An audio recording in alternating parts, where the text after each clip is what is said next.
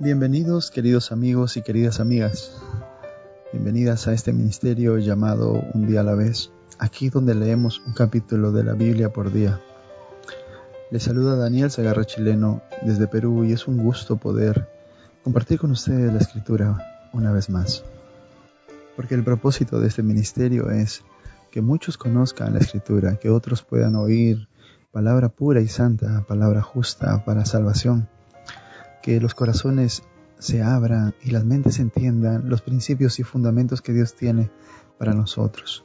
Todo para el bienestar de nuestra familia, para consolar nuestro corazón, para gozarnos y alegrarnos en conocerle, en vivir confiados, sin las preocupaciones o afanes que el mundo puede traer para confundir nuestra mente y llevarnos a un camino de ansiedad, de depresión. Pero Dios está aquí, en su palabra, hablándote todos los días. Por eso es que no nos cansamos de darte siempre la bienvenida y de compartir contigo. Agradecemos a aquellos que han encontrado en este ministerio un amigo, un compañero, y que agradecen y comparten y que colaboran con nosotros de una u otra manera. Damos las gracias a todos aquellos que comparten el mismo amor por Dios que nosotros. Por eso hoy es el día de contarle a otros lo que Dios ha hecho por ti, lo que Dios cambió en tu vida y lo que puede hacer por aquel que está esperando de repente un milagro en ella. Levántate, no demores y comparte la escritura, porque para eso fue dejada en nuestras manos. El libro de Isaías en el capítulo 45, en el verso 20 en adelante, dice, Reuníos y venid, Acercaos todos los sobrevivientes de entre las naciones. No tienen conocimiento aquello que erigen su ídolo de madera. Y los que rogan a un Dios que nos salva. Declarad, exponed pruebas y entrad todos en consulta. ¿Quién hizo oír esto desde el principio? Y lo tiene dicho desde entonces, sino yo, Jehová. Y no hay más Dios que yo, Dios justo y salvador. No hay otro fuera de mí. Mirad a mí y sed salvos todos los términos de la tierra, porque yo soy Dios y no hay otro. Por mí mismo me hice juramento, de mi boca salió palabra de justicia y no será revocada, que ante mí se doblará toda rodilla y jurará toda lengua, y de mí se dirá, ciertamente en Jehová está la justicia y la fuerza, a él vendrán, y a todos los que contra él se enardecen serán avergonzados. En Jehová será justificada y se gloriará toda la descendencia de Israel. No hay otro Dios, no hay otra forma de llegar al Padre sino es a través de Cristo, y no hay otro en el que podamos hallar salvación y perdón. Por eso Él dice ahora, mirad a mí y sed salvos todos los que viven en la tierra, hasta los más lejanos destinos de este planeta pueden mirar hoy a Cristo y ser salvos. Y tú Eres parte de esa misión. Tú eres parte de aquellos que han sido llamados para predicar, para ayudar a compartir la palabra y guiar a aquel que no puede aún ver o no puede oír, que no sabe entender. Hoy no dudes más y ven, mira a Cristo y sé salvo. Antes de iniciar nuestro estudio, hagamos una oración. Querido Padre que estás en el cielo, gracias Señor en este nuevo día por la vida. Gracias porque tu bendición, Señor, ha llegado a nosotros. Porque provees y cuidas de quien te sirve. Gracias Señor por tu misericordia y por los actos generosos de quienes conocen este ministerio. Gracias porque eres bueno. A ti Señor venimos hoy para pedirte perdón por nuestros pecados y nuestras faltas. Reconocemos que no somos perfectos pero venimos a ti, Señor, para que tú nos perfecciones día a día, para que a través de tu palabra y tu Espíritu Santo podamos hacernos semejantes a Cristo. Hoy te pedimos esto. Hoy te pedimos, Señor, un milagro en nuestra vida. Provee y satisface nuestro hogar según tu voluntad y según la necesidad de cada uno de nuestras familias. Hoy venimos a ti, Señor. Escucha nuestra oración y permite que podamos ser nuevamente prosperados. Abre camino delante de nosotros, que te seguiremos Escucha nuestra oración en el nombre de Cristo Jesús. Amén.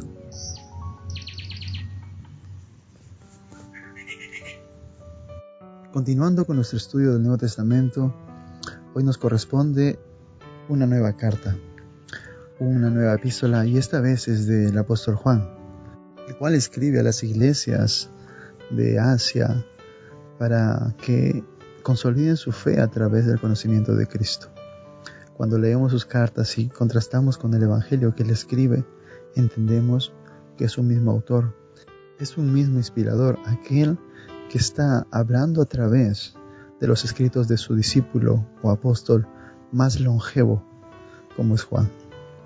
El verso 1 de esta carta dice, Lo que era desde el principio, lo que hemos oído, lo que hemos visto con nuestros propios ojos, lo que hemos contemplado y palparon nuestras manos tocante al verbo de vida.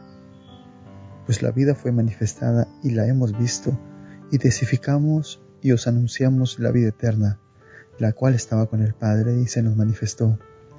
Lo que hemos visto y oído, eso os anunciamos, para que también vosotros tengáis comunión con nosotros, y vuestra comunión verdadera es con el Padre y con su Hijo Jesucristo.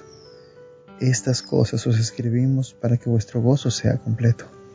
En la primera parte de este capítulo, Juan no usa un prólogo común de una carta al parecer tenía el propósito que ésta sea leída por muchos lugares o en muchas iglesias.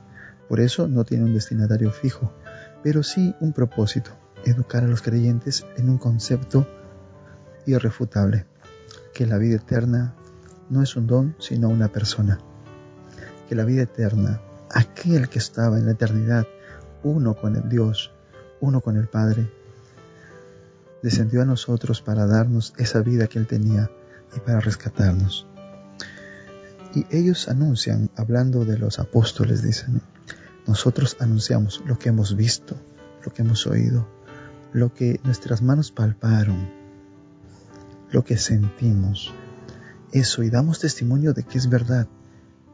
Juan da testimonio de que estaba con Cristo y que todo lo que se escribió o ha dicho de él es verdad. Pues el verbo se hizo carne en el verbo estaba la vida y esa vida fue manifestada. Sí, esa vida llegó a los hombres. Mucho se dice o mucho se habla de cuál era la esencia de, Cristo, cómo es que eh, es el Hijo, cómo es que es Dios. Tan solo te diré que era coeterno con el Padre y que dejó esa coexistencia con Dios, esa misma esencia, esa misma naturaleza, para volverse carne como tú y como yo. Y que ahora Él está en el cielo con nuestra misma esencia, pero con la naturaleza que Dios le ha entregado y la cual será también para nosotros. Esa naturaleza glorificada, en donde la muerte ni el pecado tiene lugar, porque la vida eterna ahora está en posesión de Él. Y esa vida eterna ha de ser entregada a todos los que le crean a todos los que le busquen y a todos los que lo anuncien. Y es nuestra comisión anunciar a muchos más lo que hemos sabido, lo que sabemos, lo que hemos oído, lo que hemos aprendido y lo que hemos vivido, para que muchos más entren en comunión con Dios como nosotros hemos entrado en comunión con Él. Porque lo maravilloso de la vida no está en una vitrina, un escaparate, no está en una tienda o en un lugar de diversión, no está en una bebida, no está en algo lujoso o en algo material. Lo maravilloso de la existencia y de esta vida está en el gozo de saberse salvo en los brazos de Cristo, de tener fe y esperanza certera de que aunque la vida es dura y difícil, un día hallaremos victoria sobre todo lo que pasamos, aún sobre la misma muerte. Por eso estas cosas se nos ha escrito con tiempo, desde hace mucho tiempo, para que nuestro gozo sea completo. El verso 5 dice, Este es el mensaje que hemos oído de Él y os anunciamos. Dios es luz y no hay tinieblas en Él. Si decimos que tenemos comunión con Él y andamos en tinieblas, mentimos y no practicamos la verdad. Pero si andamos en luz como Él está en luz, tenemos comunión unos con otros y la sangre de Jesucristo su Hijo nos limpia de todo pecado. Juan determina aquí que el mensaje principal de la predicación de todo evangelio es que Dios es luz y no hay tinieblas en él. Es decir, nadie que venga a Dios puede perderse. Nadie que venga a Dios puede andar en la oscuridad o vivir una vida falsa. Porque lo primero que encuentras cuando llegas delante de Dios entregando tu corazón arrepentido es una transformación. Es una experiencia de reformación en las manos de Cristo. Pero eso solo sucede cuando la experiencia es auténtica, cuando dejas que Dios tome tu vida en sus manos y la transforme. Y eso es irremediablemente una necesidad, porque si tú dices venir a la iglesia, pero tu vida no está puesta en las manos de Cristo, entonces no has sido convertido. Puedes estar convencido del mensaje, pero tu corazón no ha sido transformado, no ha sido convertido y por tanto no hay luz en ti sino tinieblas. Y toda la escritura se hace un peso sobre tus hombros. Y empiezas a pensar y mirar qué dice la Biblia. La Biblia me dice, no, que no haga esto, que no haga otro.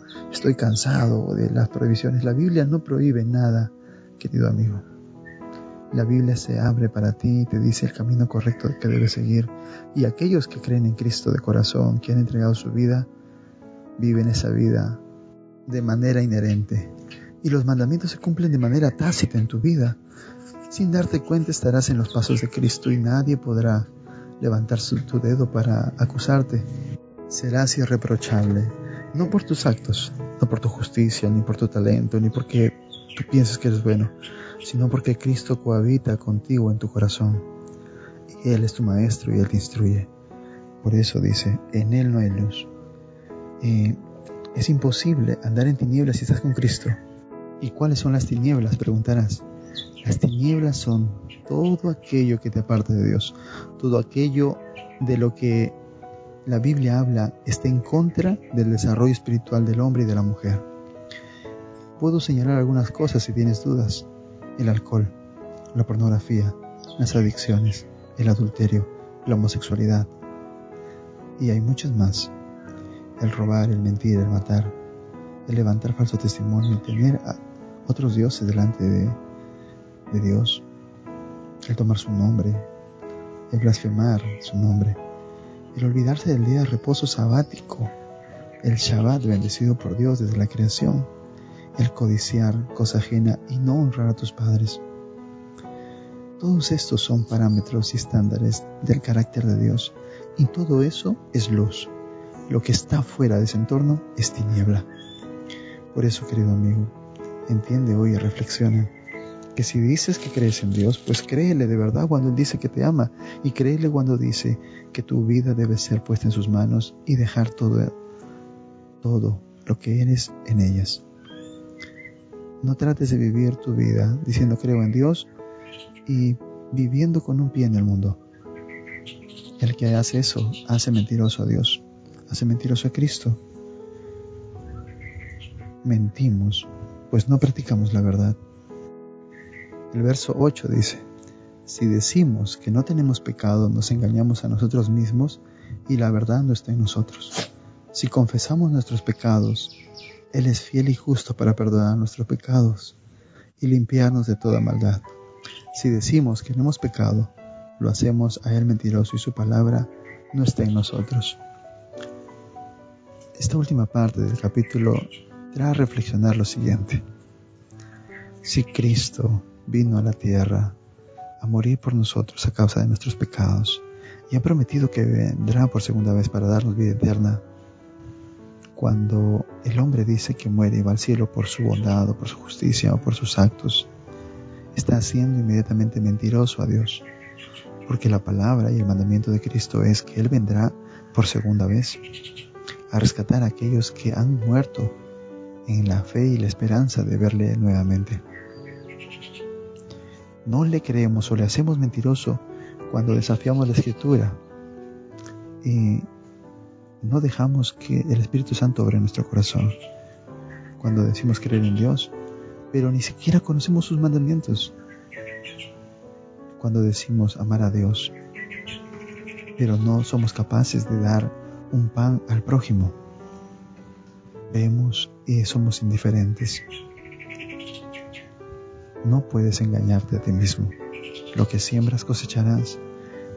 Por eso, si declaras hoy tu pecado y te arrepientes, sientes la tristeza que es estar lejos de Dios y te reconcilias con Él, entonces habrá luz en tu vida. Si confiesas tu pecado hoy, el Señor es fiel y justo y te limpiará de toda aquella maldad que hay en tu corazón. Tu vocabulario cambiará. Tus pensamientos serán diferentes. No tendrás que esconder el celular con las cosas ocultas que hay allí. No tendrás que ir a lugares escondidos, porque ahora Dios te ha limpiado. No tendrás más que esconderte ni mentir a los demás de lo que eres o de lo que haces. Hoy el Señor te llama a que vengas a Él para que cambie tu vida.